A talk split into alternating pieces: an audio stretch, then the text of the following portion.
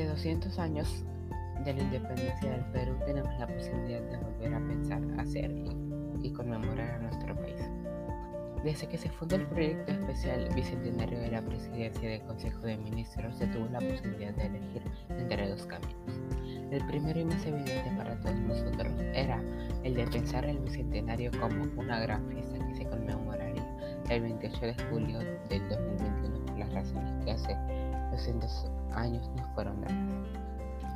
El segundo es entender que ese hito histórico como la gran oportunidad para imaginar juntos el país que queremos ser y emprender el camino para hacerlo realidad a fin de llegar a 2021 y seguros de que hay mucho que conmemorar y mucho también que reforzar y construir. A pesar de las dificultades que esto supone, es esta la última ruta la que decidimos transitar. Y es que no podemos ignorar las señales que nos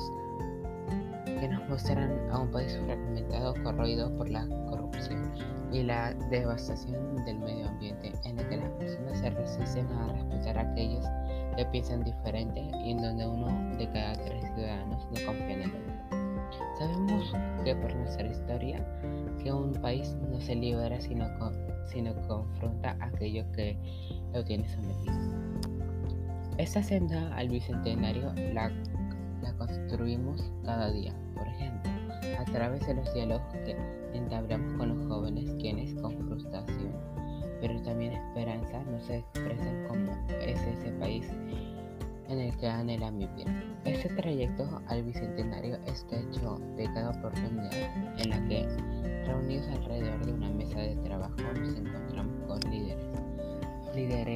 y autoridades honestas y comprometidas con sacar a sus pueblos Gracias a estas ideas innovadoras y cargadas de posibilidades hacia el futuro.